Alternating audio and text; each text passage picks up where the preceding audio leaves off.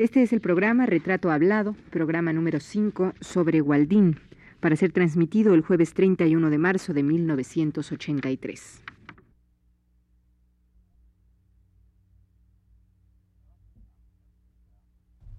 Radio UNAM presenta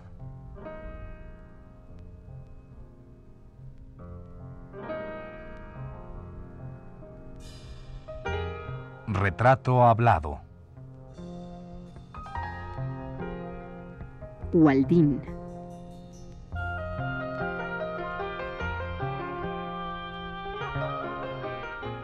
Un reportaje a cargo de Elvira García.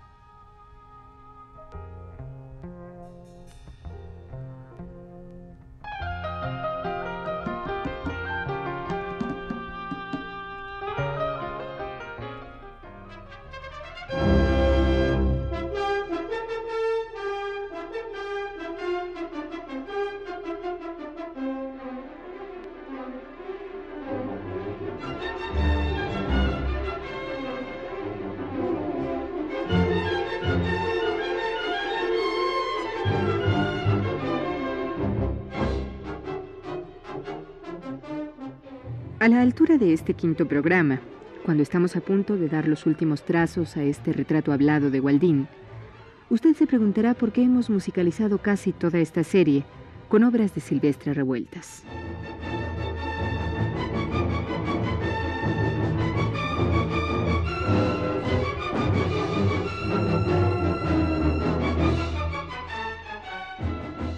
Pues bien, nada más merecido que hacerlo así como un reconocimiento para ambos artistas. A Revueltas, por la gran obra musical que nos legó, y a Gualdín, por haber sido la primera que en México diera la debida importancia y valor a la creación de don Silvestre. Es este otro de los logros de Gualdín.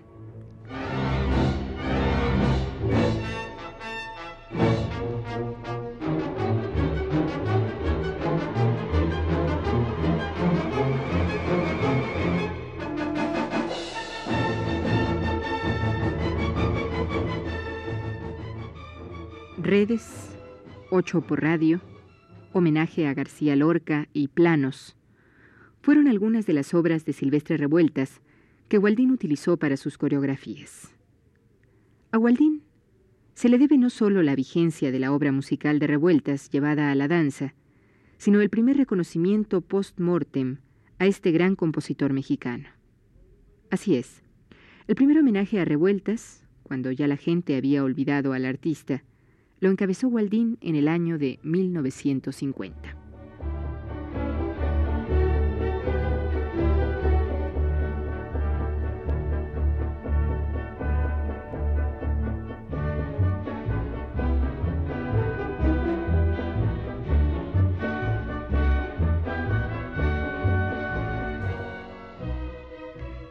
En fin, estimado Radio Escucha, que la aportación de Waldín rebasa el ámbito de la danza y se extiende a la música, la poesía, pues fue la primera traductora al inglés de Miguel Hernández y Neruda, y la filosofía del movimiento, y paralelamente la danza, siempre la danza.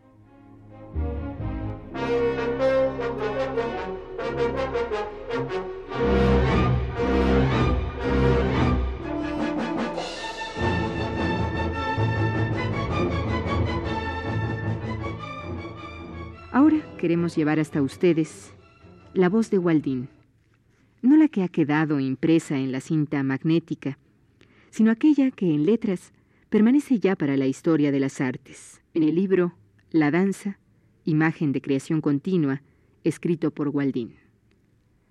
El párrafo que hemos elegido aparece en el último capítulo del libro en mención y podríamos adelantarnos a opinar que es una especie de confesión un ofrecerse cuentas a ella misma. Escuchémoslo, pues.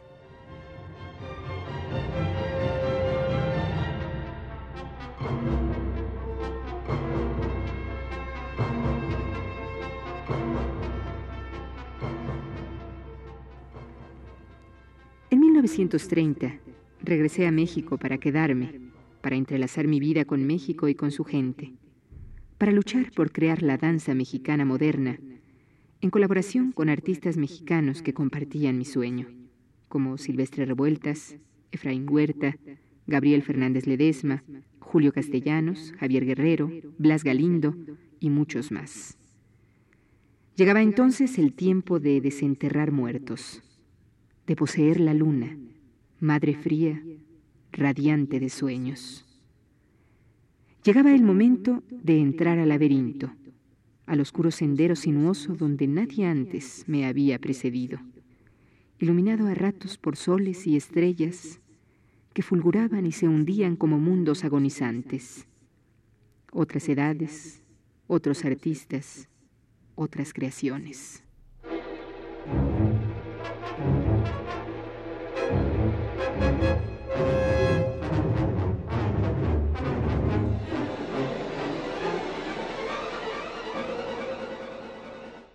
Igualdín, en tono poético, sigue diciendo.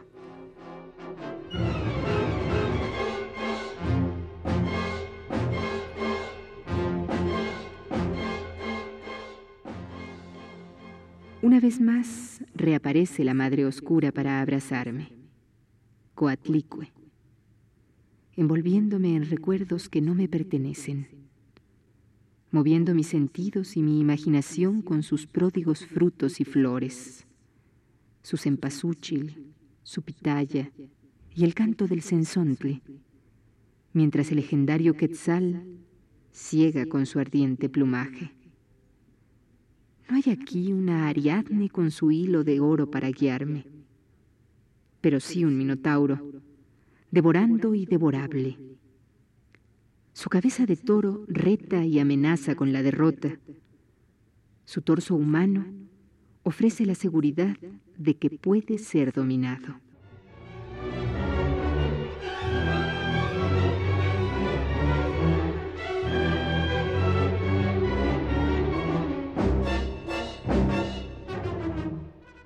Y la palabra de Gualdín corre libre como un río.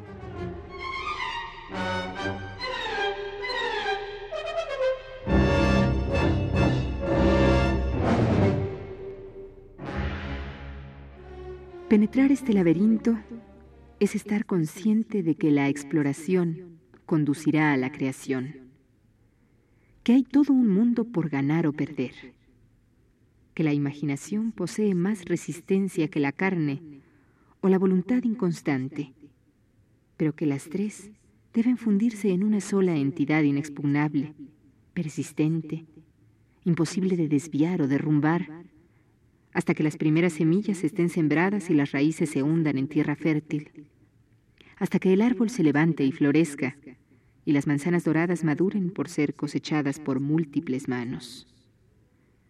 No debe haber aquí injerto alguno. Es posible esparcir el polen, pero el trasplante marchitaría la raíz. Transmutar, metamorfosear, sí. Pero superimponer, no. Mi talismán, un quetzalcoatl de jade, con su terza piedra arcaica que llenaba la palma de mi mano, transmitiéndome su sabiduría sobre la vida y el arte y así comenzó la danza.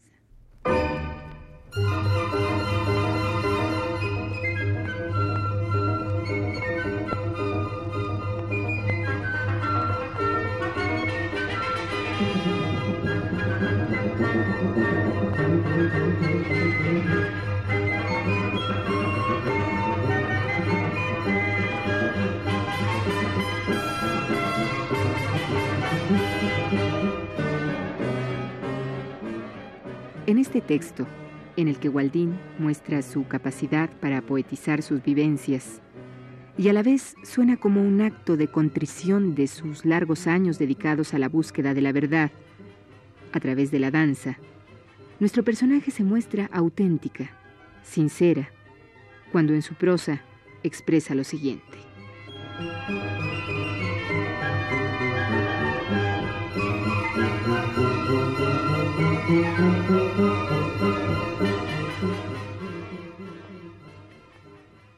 Mi sueño de una danza mexicana futura es un mundo de creaciones de artistas libres del conformismo y de la espuria integración a la sociedad tecnológica. creaciones pertinentes a nuestro pueblo y a su vida, al paso que éste construye una nueva realidad, una sociedad que en sí misma será una obra de arte.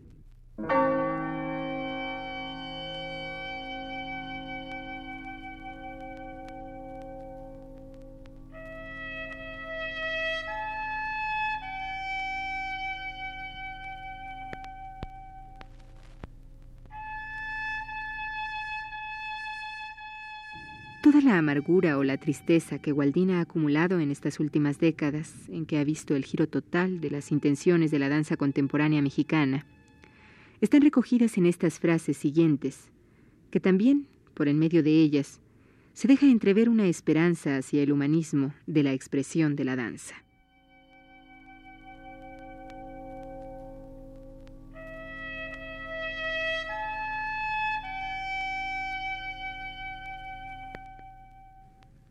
La danza no es ya lo que fue durante miles de años, una parte integral, indispensable dentro de la vida humana. No. Ahora es una negación de ese papel esencial, convertida como lo ha sido en una cuestión de cifras, de dibujos geométricos hechos cuerpo, en una evasión de cualquier significación humana y por lo tanto en una fría elucubración física y mental una verdadera abstracción de la actividad y la experiencia vital. Maurice Vellard, uno de los pocos coreógrafos contemporáneos que no comparte este vergonzoso desprecio por la humanidad, ha dicho, si uno se ocupa de su cuerpo, hay ciertas posibilidades de que se dé cuenta que también posee un espíritu. Danzo, luego existo. thank you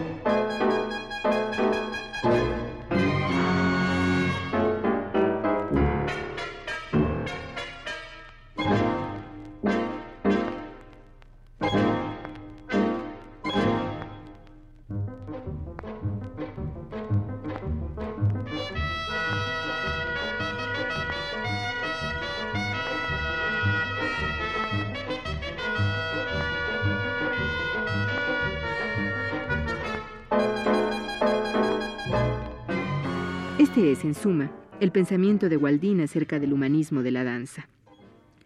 Para complementar sus ideas, reproduciremos para usted, amable radioescucha, un fragmento del Discurso de la Danza, escrito por Alberto Dalal, en el cual dice lo siguiente.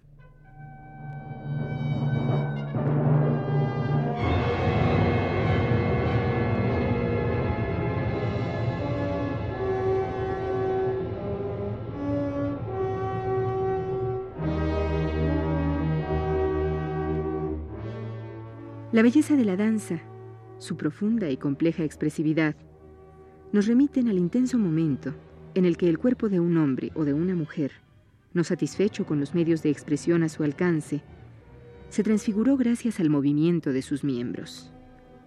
Una energía desconocida, proveniente del centro mismo del pecho o del abdomen, insistía en trasladarse hacia la superficie de la piel, traspasar el espacio, iniciarse en la expresión. Con este impulso se inició una de las manifestaciones más hermosas, constantes y completas que posee el hombre para expresarse. La danza estaba creada.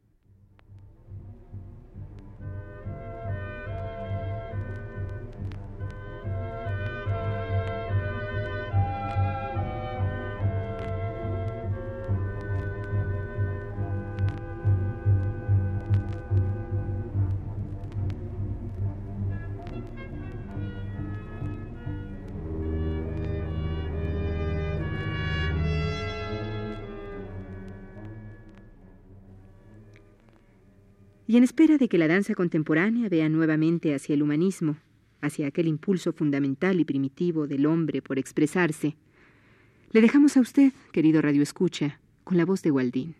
Sí, su propia voz grabada en la cinta, y que hemos guardado para usted, y con la cual damos por terminada esta serie dedicada a esta mujer fuerte y rebelde que luchó en favor de la danza mexicana.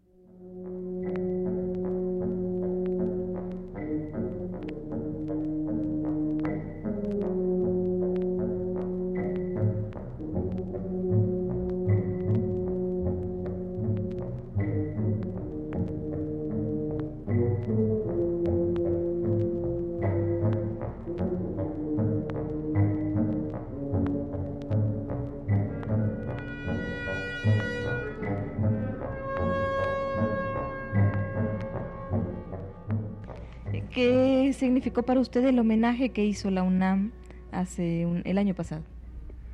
Me emocionó muchísimo, muchísimo, porque yo estaba sintiéndome muy alejada, muy relegada, muy olvidada. Y más que nada estoy profundamente agradecida a Colombia Moyo, quien fue quien insistió en el homenaje y la colaboración de Guillermo Arriaga en Paz. Date cuenta, por favor, que no fue Bellas Artes que me hizo el homenaje. Entonces, pero lo que más me interesó, te voy a decir con toda franqueza,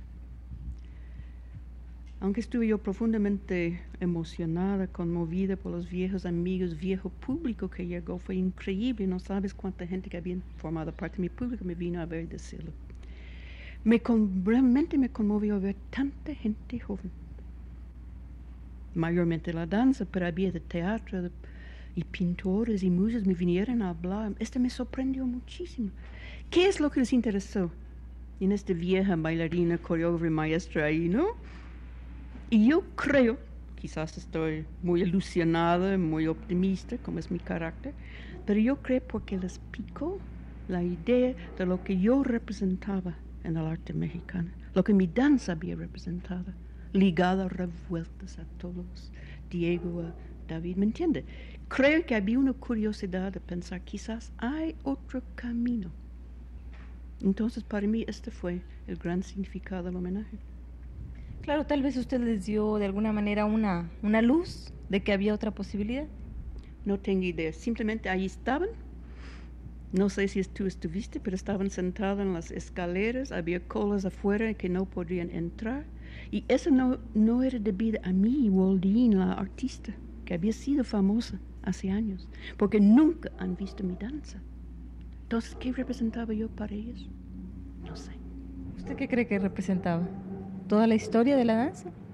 ¿En México? representaba yo otro camino, mi danza, quizás hay otro camino para la danza mexicana más que esta tecnocrática que están persiguiendo hoy en día.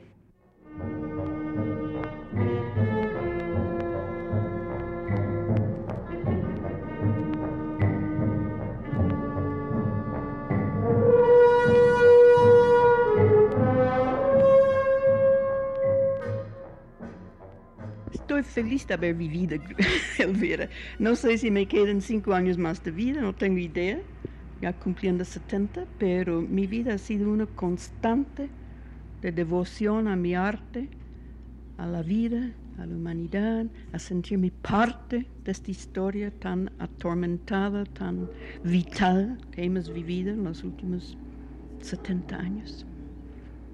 Eso es todo lo que te puedo decir.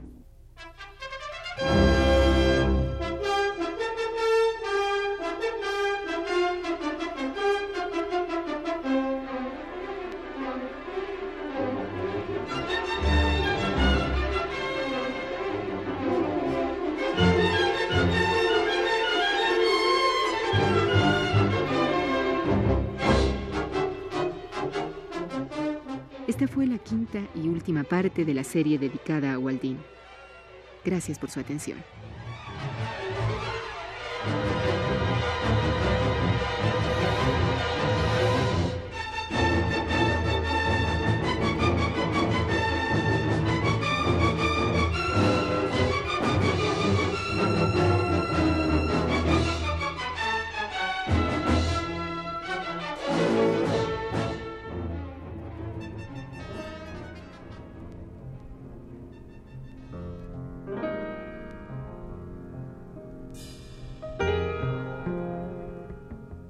Radio UNAM presentó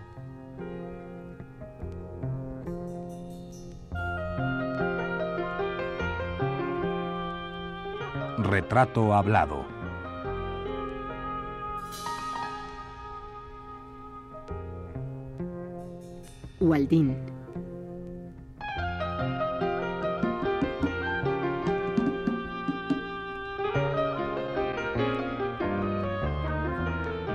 Un reportaje a cargo de Elvira García.